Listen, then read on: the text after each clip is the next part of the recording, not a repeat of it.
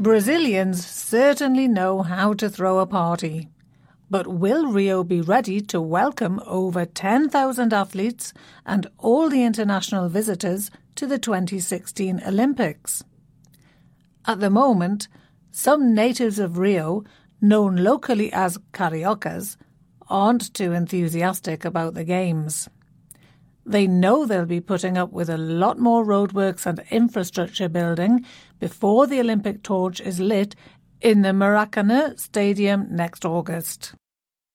Delays in venue construction gave the International Olympic Committee a fright in 2014. The government has since cleaned up its act and was praised recently for being on the right track. Although the challenge of cleaning up the highly polluted waters of the Rodrigo de Freitas Lagoon and Guanabara Bay, venues for the sailing and rowing competitions, remains. Fortunately, Brazil has learnt a lot from hosting the World Cup in 2014. Some businesses realised they were missing a trick by not communicating well with their international customers. Restaurants now know that using the internet to translate the menu isn't always a good idea.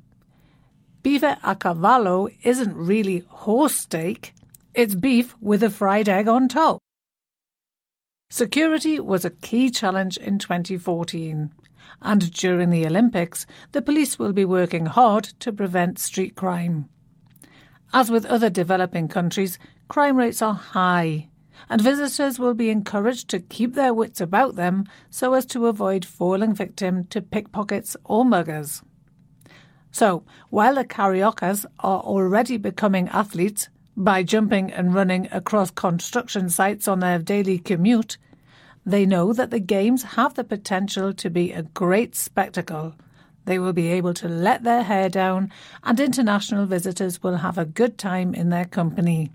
Even those Brazilians who have their reservations know deep down something that others don't.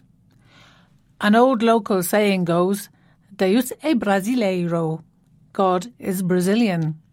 They hope he will give them a hand to make the games a success.